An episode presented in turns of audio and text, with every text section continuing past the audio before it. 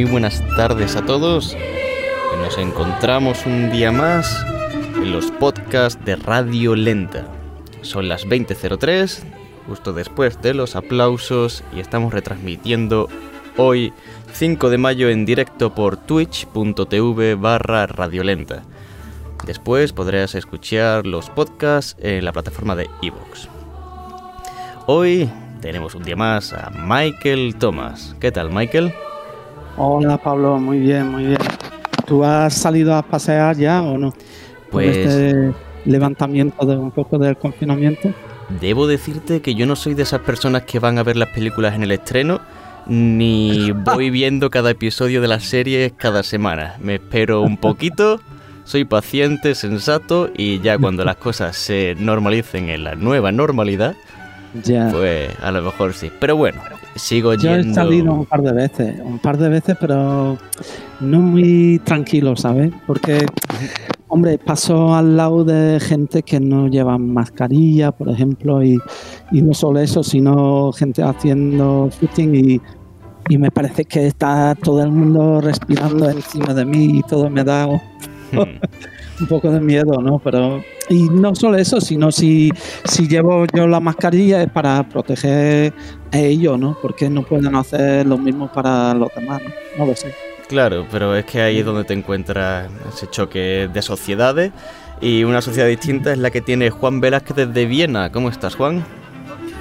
Hola Pablo, hola Michael. Muy Hola. bien, muy bien, estoy muy bien. Mejorando.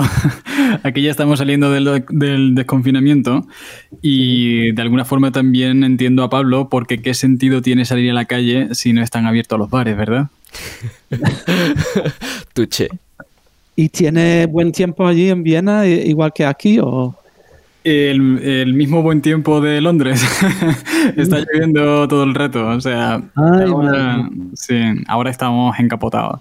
Ay.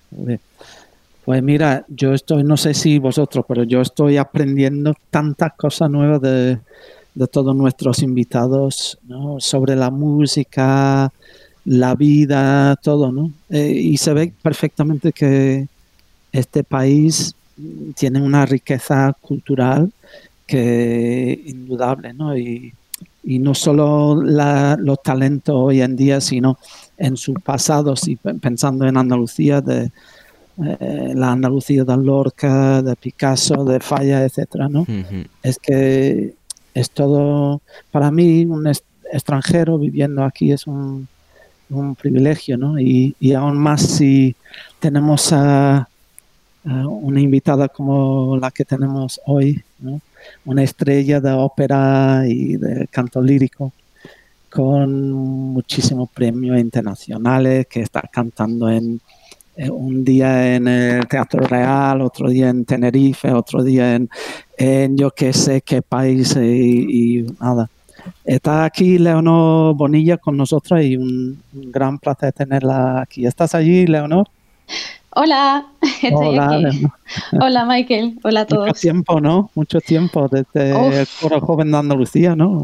Sí, sí, sí, exactamente, desde el año 2009 o 2010, que creo que, es- que fueron los, Ay, los madre que yo mía. estuve en el, en el coro joven y, y bueno, te lo dije antes cuando hablamos por teléfono, para mí es un viaje al, al pasado y un recuerdo súper bonito ya. tu voz y tu acento, me encanta. Yo te- todavía tenía pelo. No. bueno, no, creo que no. La verdad es que no, no tenía. ¿Cómo va el confinamiento, Leonor? Ay, pues mira, eh, lo que es el confinamiento, lo que es el hecho de estar en casa, no lo llevo demasiado mal, porque realmente eh, yo estoy acostumbrada, cuando estoy trabajando en producciones o lo que sea, eh, yo paso muchísimo tiempo en casa, voy de casa al teatro y del teatro a mi casa, y sola. Entonces, pues, pues en ese sentido no llevo mal lo de no salir. Y también es verdad que ahora que he podido volver a mi casa de Sevilla, que estoy pasando el- esta cuarentena con mi hermana y con mi madre, hacía tanto tiempo que no pasaba un periodo largo en mi casa de Sevilla que lo he cogido con ganas.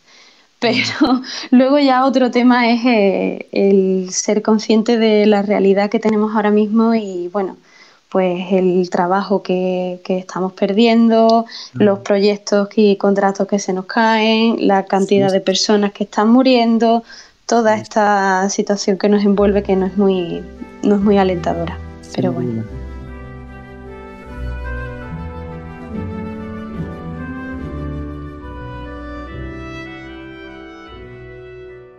¿Y tienes alguna rutina en tu confinamiento? Como yo bailo toda la mañana. No me puedo creer. bueno, no digo bailo, pero quién sabe cómo se llama lo que hago yo. Pero, ¿qué, baila? Eh, pues cada mañana pongo a Jim Kelly con cantando bajo la lluvia. Ay, me encanta. Bajo lluvia y, eh, ¿cómo se llama? Good Morning. No, no. Es otra canción de cantando bajo lluvia. Good Morning. Good morning, good morning. Ay, que me encanta, por Dios. Espero que nadie ponga una cámara de vídeo en mi, en mi, eh, en mi cocina. Pues yo... Te he visto bailar también, ¿eh? Sí, yo bailo bastante. Bueno, yo es que estudié danza, pero ya hace muchos años que, que terminé el conservatorio. Lo terminé en el 2007, me parece. Sí, sí, 2007-2008. Y, y, pues la verdad es que en esta cuarentena yo también estoy aprovechando para bailar un poquito, pero así lo que me apetece. El bailar, sí. ¿El bailar te, ayuda en el escenario cantando ópera?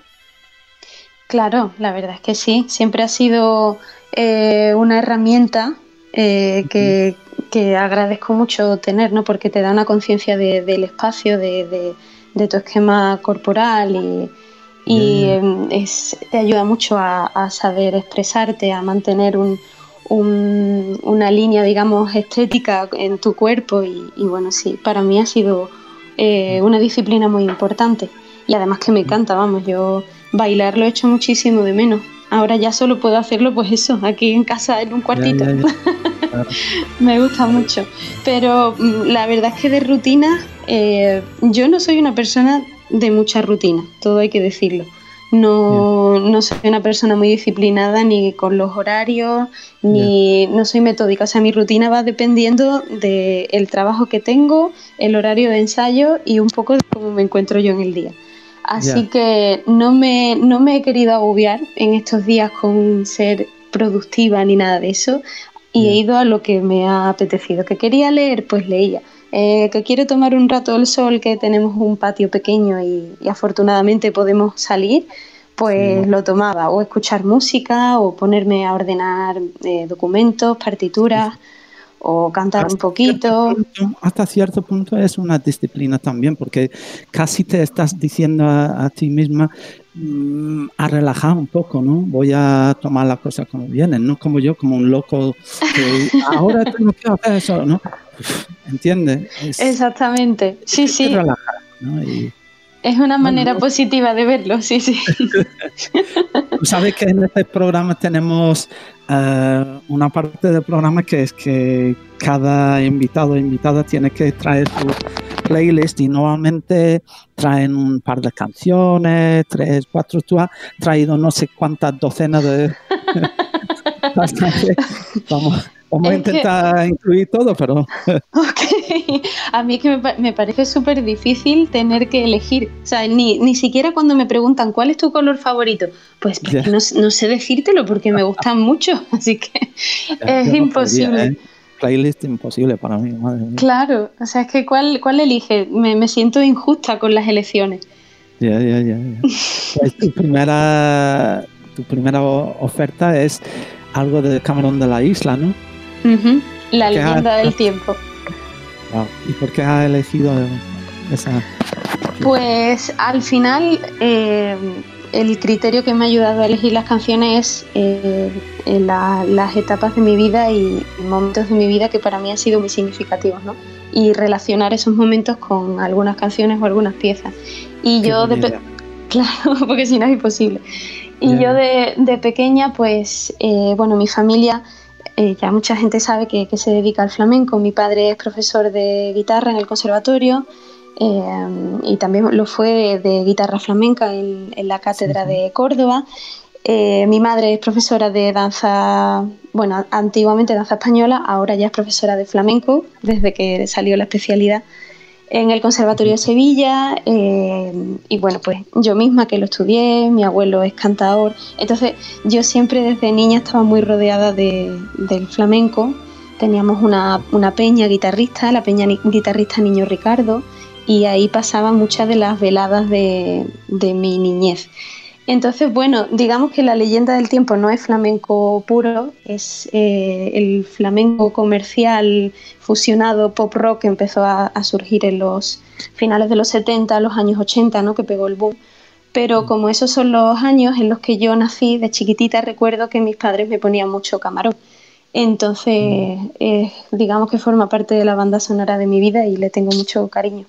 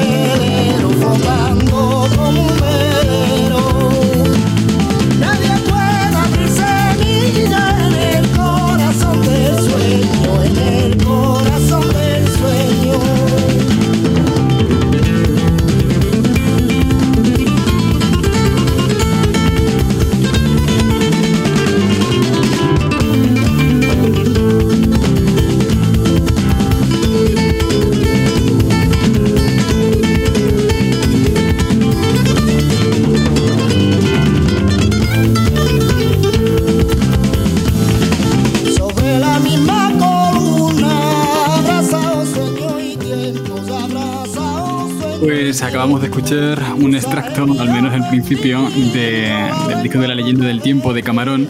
Y um, eh, Leonor, ¿estás por ahí? ¿Me escuchas? Estoy por aquí, sí, no me escuchaba yo a mí.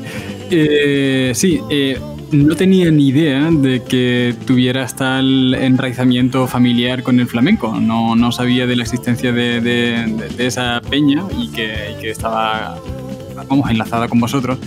Y teniendo, viendo esta oportunidad, eh, hay una tentación que quiero preguntarte y, es, eh, ¿por qué eh, tú, que eres con, tú que eres cantante de ópera, por qué consideras que Camarón es un gran cantante, a pesar de que es completamente diferente a cómo se suele cantar en una ópera?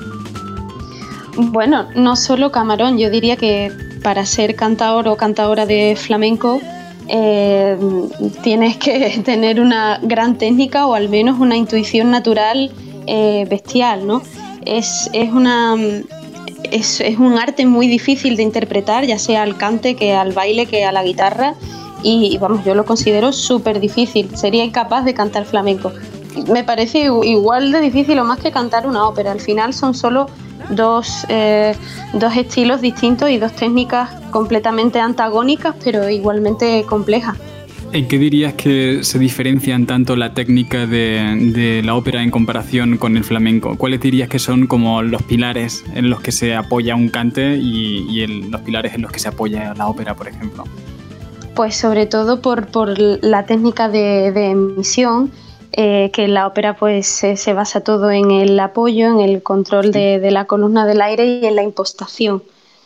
Y eso en el, en el flamenco no existe, es todo, sí, es todo voz de garganta, que bueno, los maestros de, de, cante flamenco aquí ya podrían decir más que yo, que yo no, no, no lo sé explicar bien, pero sí, pero, pero sí eh, la ópera es todo con voz eh, impostada y, y, en las demás, eh, de las demás técnicas no, entonces pues También es cierto que creo que en la ópera se suele utilizar el cuerpo entero como si fuera un instrumento de resonancia, cosa que quizás en el flamenco no sucede tanto, eh, sino que quizás la dirección es otra, ¿no? Es, eh, se, mm. proyecta la voz de otra forma, como bien has dicho, de, de garganta. En realidad todos usamos los resonadores que, que, tenemos en el cuerpo en mayor o menor medida cuando cantamos. Lo que pasa es que eh, igual los intérpretes, intérpretes flamencos no, no, son conscientes de ello porque tradicionalmente es, es, una, es una disciplina que se ha ido pasando más bien a nivel oral. Hasta ah, hace ya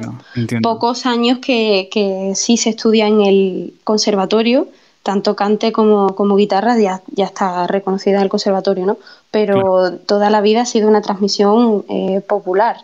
Entonces, pues nadie, nadie ha ido eh, estudiando esas cosas ni, ni parándose a observar, pero lógicamente para proyectar una voz se usan los resonadores y, y por supuesto, solo que en la ópera, claro, de otra manera.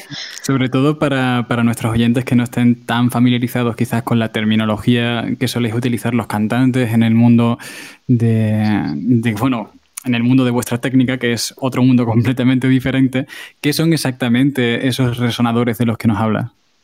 Los resonadores son todos los, digamos, para que me entiendan, todos los, huesitos que tenemos en, en el rostro Ah, son muchos. Ah, eh, y además, pues todo lo que es el, paladar blando que hace que, se coloque ahí el sonido y que, digamos, se proyecte.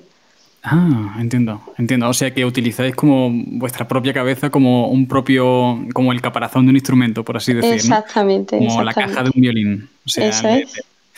Claro, entonces imagino que tendrá que ser bastante, bastante difícil hallar como o proyectar la técnica con un instrumento que tampoco veis, ¿verdad? Que simplemente lo sentís. Claro, eso es lo malo que tenemos los cantantes, que cuando estudiamos no podemos ver eh, nuestro instrumento, lo llevamos dentro para lo bueno y para lo malo. Y eso afecta también, pues, cuando te pones malo, cuando estás mal de ánimos, cuando estás cansado, todo le afecta al instrumento. Entonces, pues esa es una dificultad añadida al, al, estudiar canto, que bueno, que parece que, que eh, sí, eh, digamos que los, los, que sois instrumentistas, ¿no? Eh, necesitáis muchísimas horas de, de repetición, de técnica, y nosotros igual no necesitamos tanto porque hay que contar con el factor de que, de, de que hay un cansancio real que, y es algo que se debe gestionar bien pero, pero realmente la dificultad reside en eso, en que el instrumento eres tú. Y no hay ningún, ninguna varita mágica que te hace ver cómo funciona. O sea, todos son a través de ejemplos, de imágenes que te pueden ayudar más o menos a encontrar la sensación eh, natural, ¿no? Relacionarlo con la musculatura de tu cuerpo e interiorizar ese proceso. Esa es la dificultad, de, la dificultad del cantante. Cuando no, nos equivocamos, Juan o yo, con el violín, eh, en el escenario miramos al instrumento con desdén como si fuera culpa no, no, no, ¿Qué, puede hacer, un cantante? Los cantantes mira, vuelven los ojos para atrás. No, no, no, no me refería a eso, sino que realmente sí, bueno, si al violín se le rompe una cuerda o la posición de los dedos era incorrecta, creo que es mucho más visible que, que si te has equivocado o realmente el sonido no está en la posición justa o está, no sé, creo que es todo mucho más abstracto para, para, el, para el cantante, es mucho más complicado en ese sentido. A lo mejor cuando estás estudiando piano la profesora sabe decirte cómo poner los dedos y esa posición de la mano está mal, eh, no sé. Sí, está más solita ¿no? en el escenario que alguien que tiene un instrumento en la mano. Sí. Hablamos de, otro cantante y compositor de Eric Clapton. ¿Te parece, Leonor? Claro. ¿Y tu próxima canción? ¿Perdón? Y, tu, y la próxima canción de, que es de Eric Clapton, ¿no? sí. Él está con su guitarra, ¿no? Y cantando a la vez. ¿Y podrías decir algo de esa canción? Eh, in Heaven es una canción que, me gusta muchísimo, también desde que soy niña, porque en las reuniones familiares que teníamos, eh, pues en la playa o en fiestas, eh, mi padrino, que se dedica también a cantar, bueno, él, Él es instrumentista y también es cantante y es muy artista y siempre cantaba sus canciones o canciones de los Beatles y tenía su grupo de su banda de, de música, entonces iba a muchos de sus conciertos y una de las canciones que siempre interpretaba era esta. Entonces lo recuerdo, eh, lo relaciono directamente con él y con una etapa mía de niña que, que, que me trae muchos buenos recuerdos y, y me gusta muchísimo. Es una canción que, que, me parece preciosa. Es bastante triste, pero me parece es preciosa. Muy por, también la razón por la Exactamente. de la misma, ¿no? Con, con, la muerte de su, su hijo, ¿no? Fue... Del hijo de, sí, me parece que murió con, con cuatro añitos, ¿no?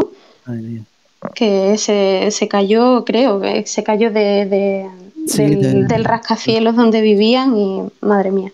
Pues respiramos hondo y escuchamos un poco de Eric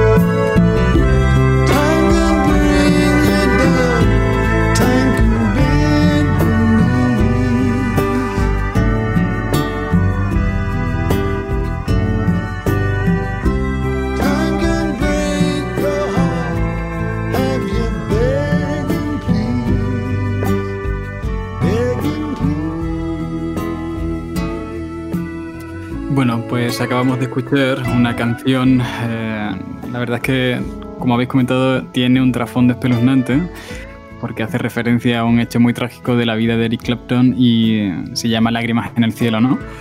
Y entonces, Leonor, cuando... Eh, siempre me hago una pregunta cuando estoy viendo un cantante de ópera y es uh -huh. la capacidad que tenéis para sentir el drama de otra persona en realidad. Eh, cuando uh -huh. estáis interpretando un papel, os metéis tanto dentro del personaje que, que incluso a veces vemos a los propios cantantes eh, llorar si, si, si, la escena sí lo requiere y tal. Entonces, hay veces que me pregunto, ¿es posible que un cantante de ópera a veces esté más cerca de un actor que de un músico? Eh, yo creo que, que lo interesante no es lo que estar más cerca o no, sino que la ópera es un espectáculo tan completo que somos un poco todo en cada momento.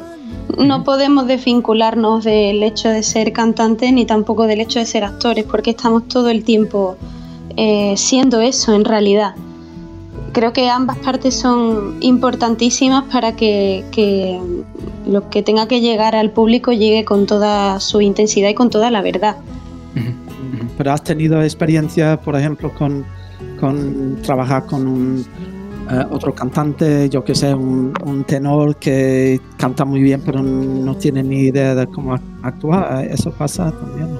Hombre, yo, siempre, siempre hay quien da más prioridad a, a, cantar y a tener, estar concentrado en la voz y, y, limita mucho más lo que, lo que es actuar o transmitir también con el cuerpo pero últimamente cada vez menos, porque yo creo que todos los cantantes de las nuevas generaciones, sobre todo, estamos muy concienciados de que es lo que hay que hacer, ¿no? de que la ópera es un espectáculo completísimo y ahora, hoy en día, mucho más eh, prima la, la puesta en escena y lo que transmitimos en escena. Entonces, tenemos que estar preparados para todo lo que nos pida el director de escena y hacerlo. O sea, que si hay que cantar boca abajo, se canta boca abajo. Si hay que cantar mientras se baila, pues también.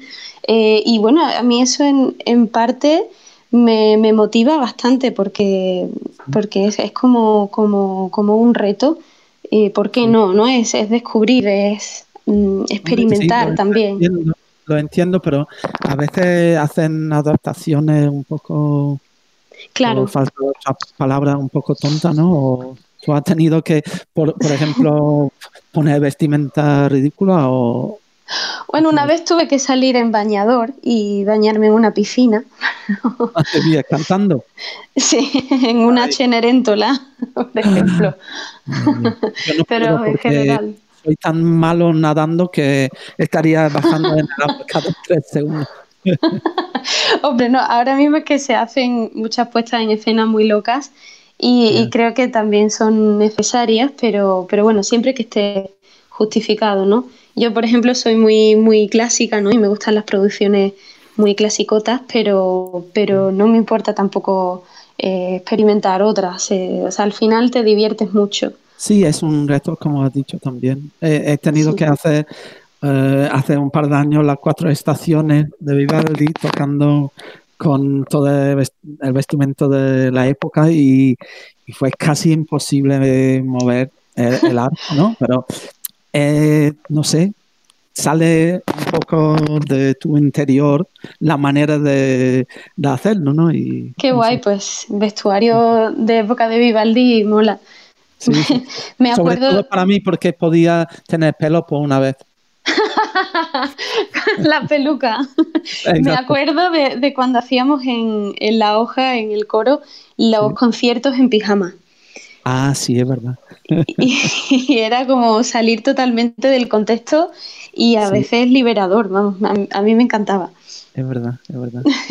Y mira, ¿cómo puedes memorizar todo en una ópera? Pues Increíble.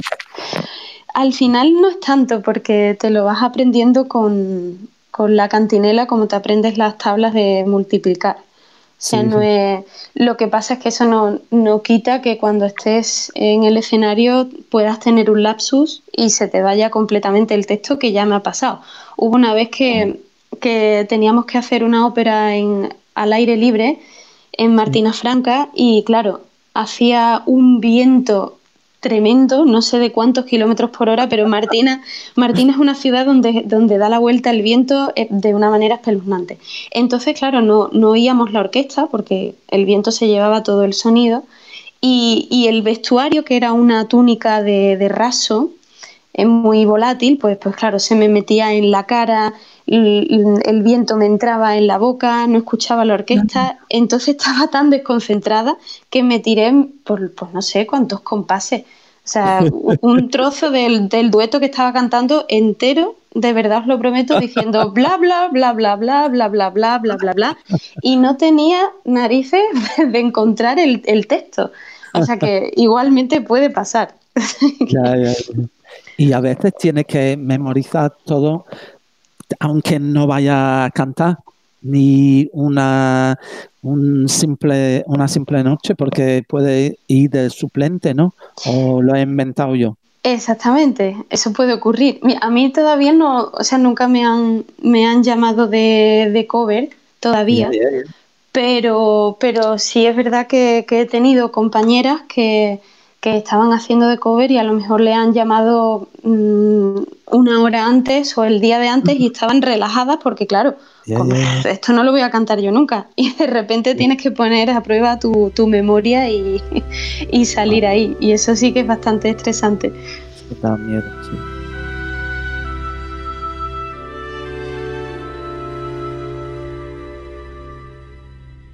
Vamos a por otra canción. ¿Cuál es Ah, esta no es una canción, veo en la lista que has elegido otra cosa. la danza, la danza española de la vida breve de Manuel de Falla. Eh, esta es que, bueno, es, de lo que creo que es de lo que más me gusta escuchar en el mundo, a cualquier, mm. en cualquier momento de mi vida, porque es, es una pieza que tiene tanta fuerza y que relaciono tanto con, con mi tierra también. Y como yo estudiaba en el Conservatorio de Danza, eh, tuve también la ocasión de, bailarla y, bueno, también me trae muchos recuerdos. Y además, aparte de eso, esta pieza es muy significativa para mí por muchas razones, por eso la puse. Eh, mi padre y mi, y mi padrino la, la, representaron en el Maestranza, en el, creo que en el 96, cuando yo era chiquitita, eh, estaba Fruibet de Burgos y, claro, pues yo era pequeña y fue la primera vez que entré en el Teatro Maestranza, creo recordar. Eh, y durante meses pues los escuchaba ensayar en, mi casa y escuchaba la música de la vida breve una y otra vez y, y, yo mientras que estaba mi abuelo al lado haciendo divisiones porque él me ayudaba con los deberes y yo no quería hacer divisiones, yo quería irme para el estudio y, estar allí con esa música que me encantaba. Entonces es algo que me conecta completamente con, mi, mi, adolescencia y con mi niñez. Qué bonito. Pues vamos a escuchar la danza de la vida breve.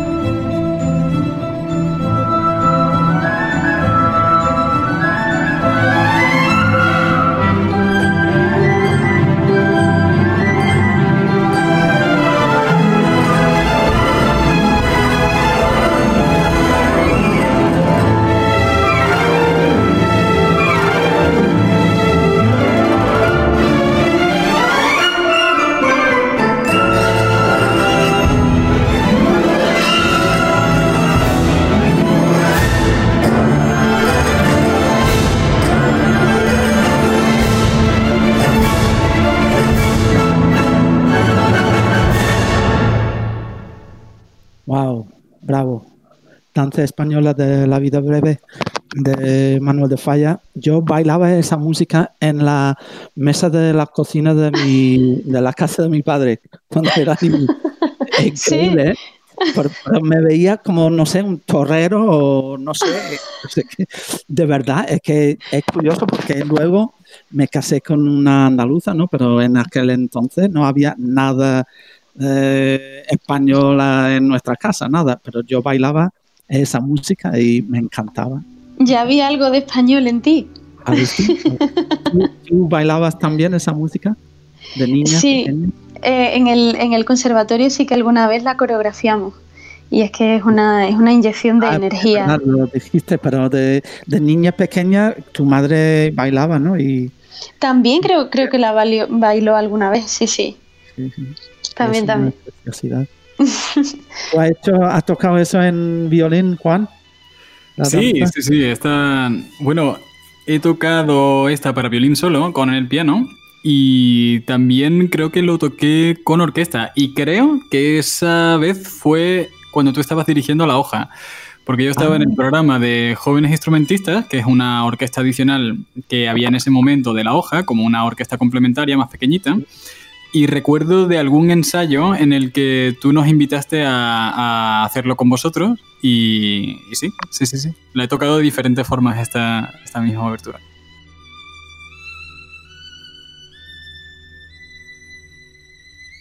Y Leonor, eh, ¿tú has cantado esta ópera? No, no hay, eh, no hay papel para mi tipo de voz en esta ópera, La vida breve. ¿Qué tipo de voz eres tú, perdona? Eh, yo soy soprano lírico ligera. Lírico ligera, claro. Sí, claro. sí, sí. ¿Y en qué se diferencia del resto de sopranos? Pues que la tesitura es muchísimo más aguda y normalmente hacemos un repertorio más belcantista. Entiendo. Entiendo. La vida Entonces- breve es pesos pesados. es pesos pesados y aparte de, de los cantadores flamencos que hay, ¿no? Que también los metió falla ahí. Sí. No, no hay muchas óperas que, se, que tengan la oportunidad de poder ser cantadas en español, ¿no? Si no encontramos, si no can- a ver, perdón, si no contamos las zarzuelas, me refiero. Bueno, eh, Marina se considera ópera, no se considera zarzuela. Hubo una Sí. versión de zarzuela, pero, pero, por ejemplo, yo la hice en La Zarzuela, en el Teatro de la Zarzuela en 2017, se hizo Sí. la versión de ópera, vamos, o sea que está considerado como tal. Me parece que también Goyesca, de Granado, Sí. eh, aunque no conozco la partitura cantada, pero, pero sí. Pero ¿Y cu- claro, es difícil encontrar ópera en español, sí. Sí. ¿Y, y por qué es tan difícil encontrar ópera en español? Bueno, nosotros nos dedicamos a, a la zarzuela, que fue nuestro género lírico, que en realidad era, era copiado, entre comillas, por así decirlo, de, de los compositores belcantistas, como Rossini o, o Donizetti, Ah, ¿no? entiendo. Sí, sí. Entonces la zarzuela quizás era como una adaptación que se hacía del bel canto para el público español, ¿no? Para el gusto, para... Para la temática española Para del, la del temática momento, Claro, exactamente. claro. Solían utilizar muchos temas de actualidad en el momento en el que se hacía, ¿verdad? Efectivamente, sobre todo en, en Madrid, ¿no? Que era el, el epicentro. Todo, ¿Y se todo- perdón, Sí. sí. No, no, dime, dime, dime. ¿se sigue produciendo zarzuela hoy en día? Yo no tengo conocimiento de que se hagan, de que se compongan zarzuelas. No, Ujú. no lo desconozco, la verdad. Eh, pero, pero es que hay tantas, tantas zarzuelas desconocidas, además, súper desconocidas. Y en ese sentido, el, el Teatro de la Zarzuela de Madrid hace una labor enorme por recuperar títulos inéditos y, y llevarlos a, llevarlos en escena en estos últimos años. Se han hecho muchísimos que, nunca se harían en su momento, en su estreno, y, y se olvidaron. O sea, más allá de las típicas, ¿no? El Barberillo Lavapiés, La Verbena La Paloma, eh, Doña Francisquita, ¿no? Todas estas. eh, hay muchísimos títulos pequeños y desconocidísimos para el público que, que- que, bueno, que afortunadamente se pueden ver en Madrid hoy día. Hay, hay una cantante que también nos vas a traer hoy, que está en tu lista, que eh, también es cierto que estuvo muy en contacto con, con la música folclórica, en este caso de su país, que era, que era Argentina, ¿verdad? Eso es Mercedes Sosa. ¿Y por qué, por qué en concreto te, te bueno, es, cierto que te atrae mucho la música que está en contacto con, la tradición y con el folclore, ¿verdad? Efectivamente, efectivamente. Sí, sí. Yo soy una apasionada del folclore en, el más amplio sentido, ¿no? No solo de la música y los bailes, sino también de, las fiestas, de las lenguas, de, de la gastronomía, de todo lo que implica la identidad de un pueblo. Mm, eh, y, claro, en eso baso también la, música que oigo. Y yo soy una apasionada del folclore latinoamericano. Me gusta muchísimo.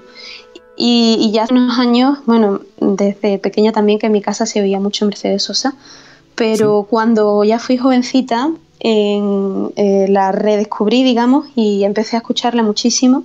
Es una de mis artistas favoritas estoy siempre poniendo eh, discos de ella, me gusta un montón. Y cuando, curiosamente, trabajé algunos años en, bueno, y, sigo, ¿no? Trabajando en, Tenerife, en la ópera de Tenerife. En las Islas Canarias son muy aficionados al, al folclore latino también. Entonces, pues oía a muchos de mis compañeros en sus grupos eh, de parranda y tal interpretar las canciones de Mercedes y de otros grupos latinos. Entonces pues me aficioné mucho y esta canción en concreto creo que es una de, mis favoritas en absoluto. Zamba para, para olvidarte. Me gusta muchísimo. Pues vamos a, vamos a escucharla.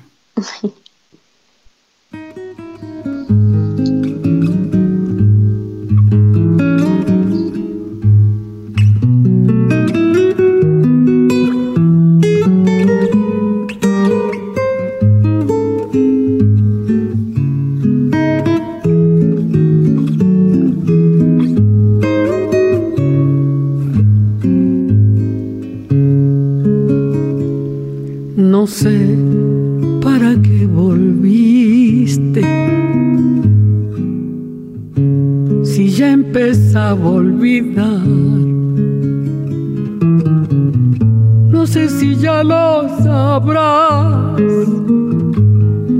Lloré cuando vos te fuiste. No sé para qué volviste. Qué mal me hace recordar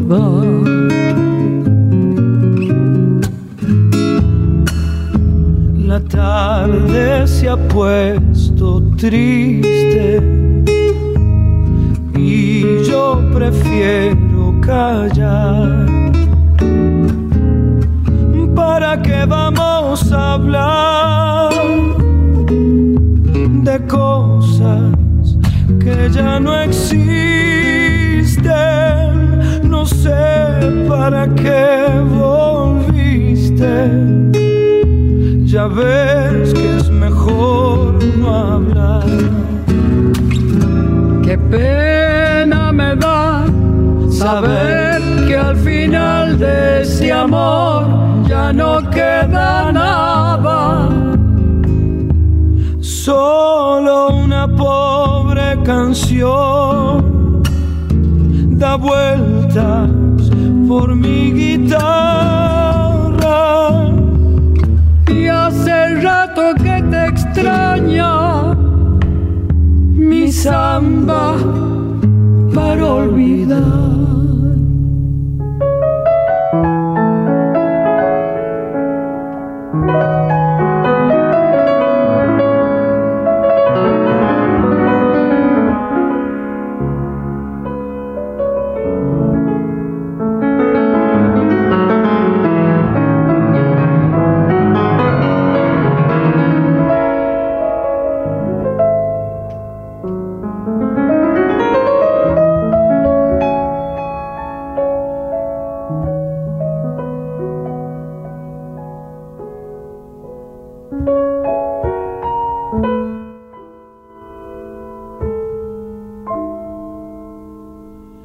Samba vivió conmigo,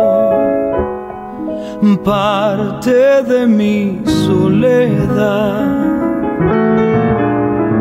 No sé si ya lo sabrás, mi vida se fue contigo.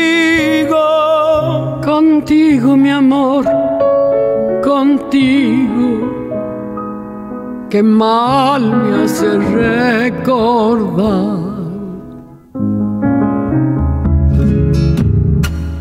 Mis manos ya son de bar.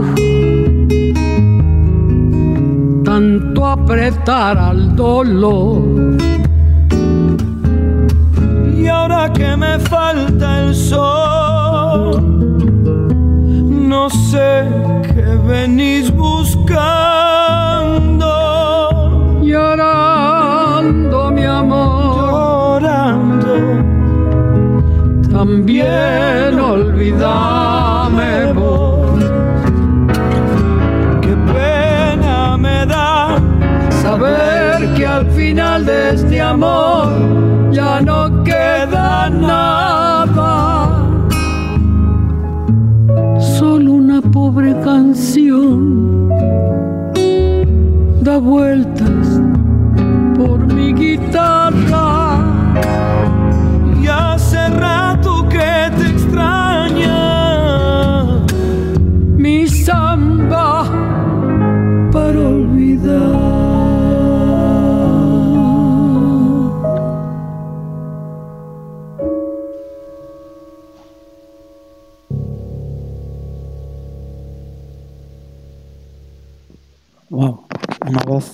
impresionante allí.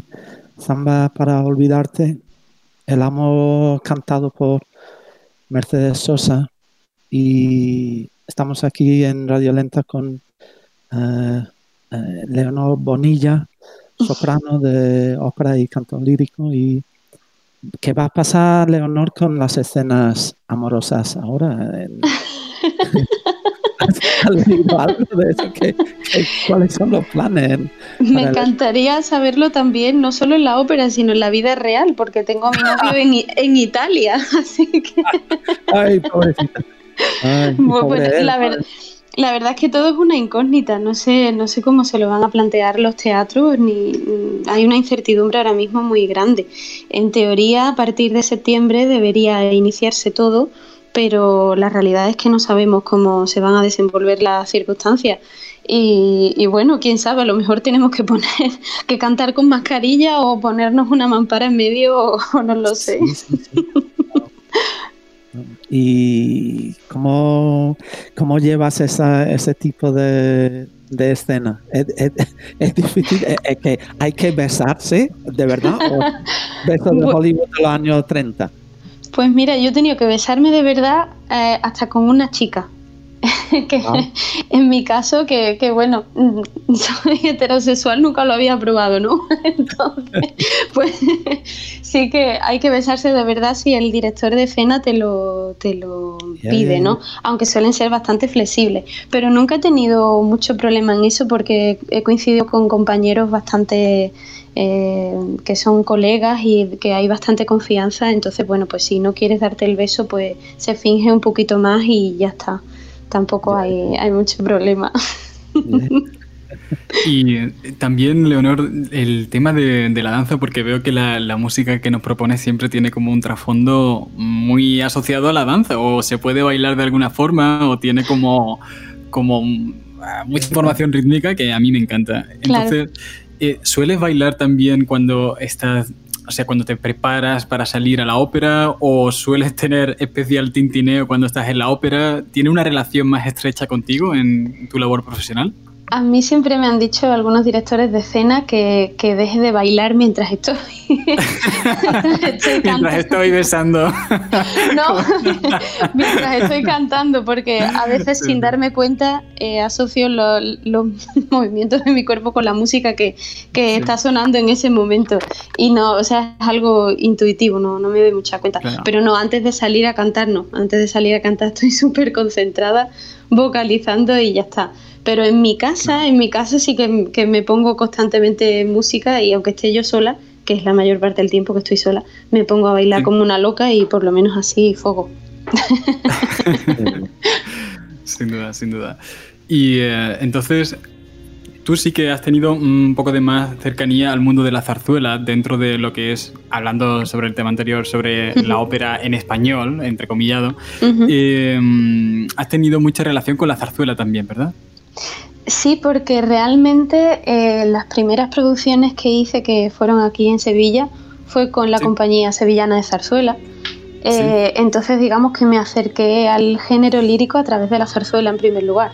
Hicimos La Sí. Verbena La Paloma, Bohemios, Agua Azucarillos y Aguardiente. Y es que ya- yo creo que he tocado Sí. con vosotros en todos estos títulos. Sí. Porque yo estuve en esa orquesta también durante un tiempo. Sí. ¿Desde qué años? Estás en todo, estás en todo. sí. Eh, eh, no sé el año exactamente, pero yo estuve con José Márquez. Entonces, cuando él estuvo de director, eh, estuve yo tocando en la orquesta. Hasta ahí es donde, donde yo estuve. Pues ya no sé si habremos coincidido, pero mira, no lo sabía. Sí, sí y precisamente recordando cómo era el hecho de tocar toda esta música, eh, recuerdo que muchas veces era inevitable bailar. O sea, cuando estabas esperando tantos compases en la orquesta porque sucedía algo en otra parte de la orquesta y tú esperabas, eh, te era muy inevitable eh, que empezara a moverse un zapato y aún más inevitable era terminar que eso no se corriera para todo el cuerpo y empezar a bailar en mitad de, de la silla. Sobre Eh, todo con la zarzuela que tiene que, bueno, se basa en todos los ritmos populares nuestros y claro, es inevitable que, que te levantas del asiento, eso es así. Claro, claro. Pues creo que precisamente uno de los uno de los compositores o de uno de los siguientes eh, músicos que nos vas a traer que tiene ese ritmillo pegadizo y, y este así como rollito bailable también es el siguiente que nos propones, ¿verdad? Sí, es una canción muy mítica que se llama En Barranquilla me quedo, de Joe Sí. Arroyo, de bueno, la salsa de los años 80. Y, y es una canción que me encanta porque bueno, yo suelo ir a bailar salsa cuando tengo la oportunidad. Eh. Es mi, mi terapia y mi mayor hobby. Entonces, pues bueno, me, me gustan mucho todos los ritmos latinos y esta canción en especial, no importa el día triste que tenga, si me la pongo, no, ya, se acabó. No falla nunca. No falla, Pues- no falla. Si te parece, vamos a escucharla que seguro que le hace el mismo efecto a mucha gente. Muy bien.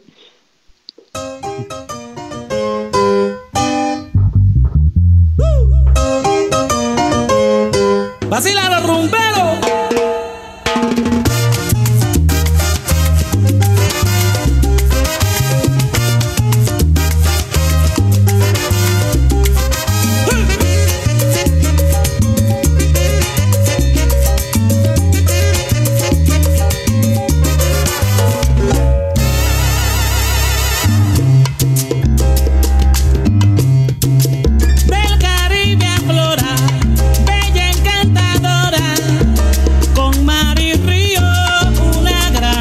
Sociedad.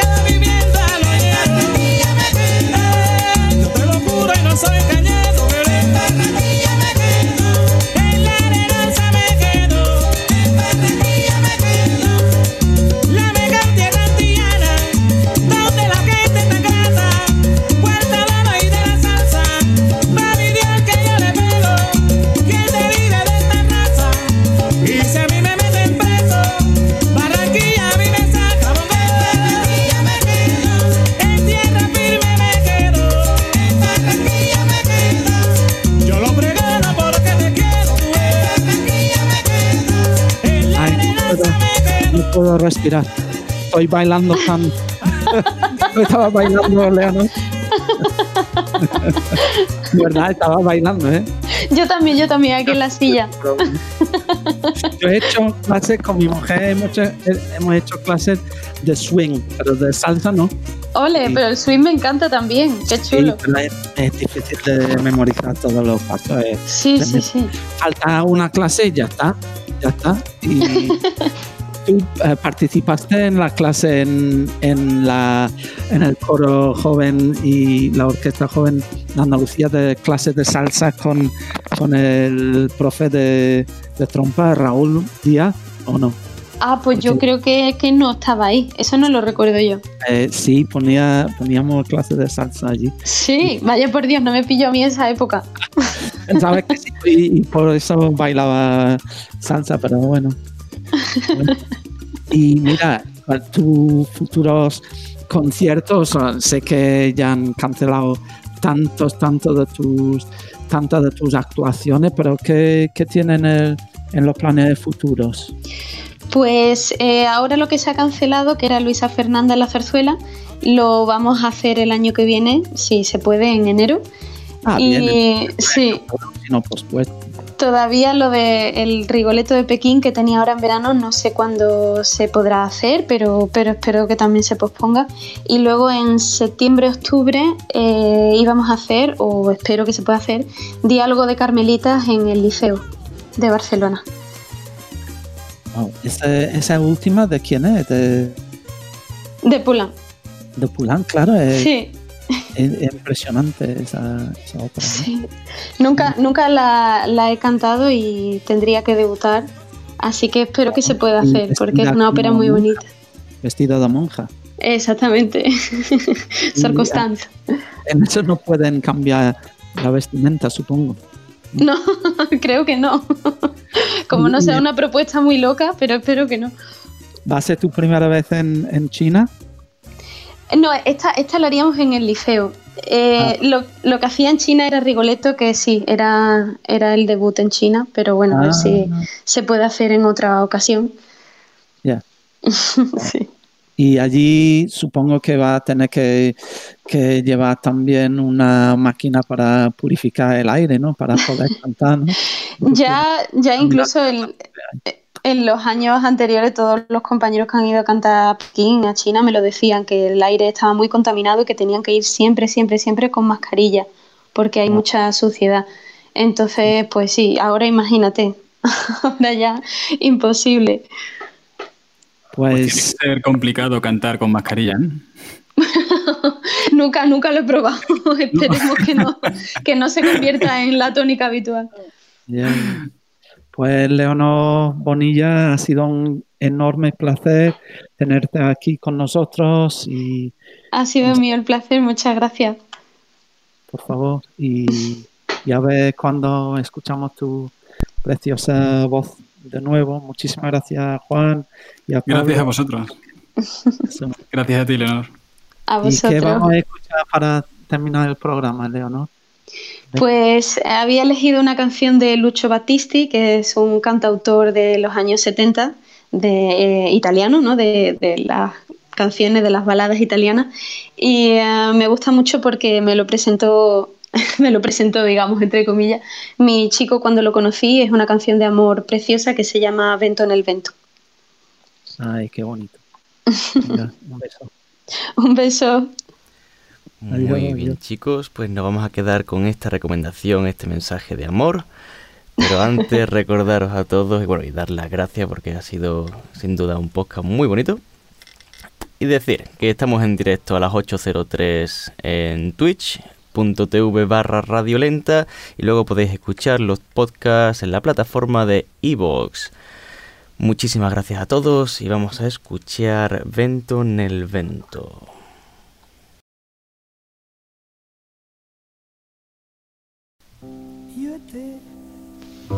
Io e te, perché io e te? Qualcuno ha scelto forse per noi. Mi son svegliato solo, poi poi ho incontrato te. L'esistenza un volo diventò per me. E, la stagione nuova dietro il vetro che appanna.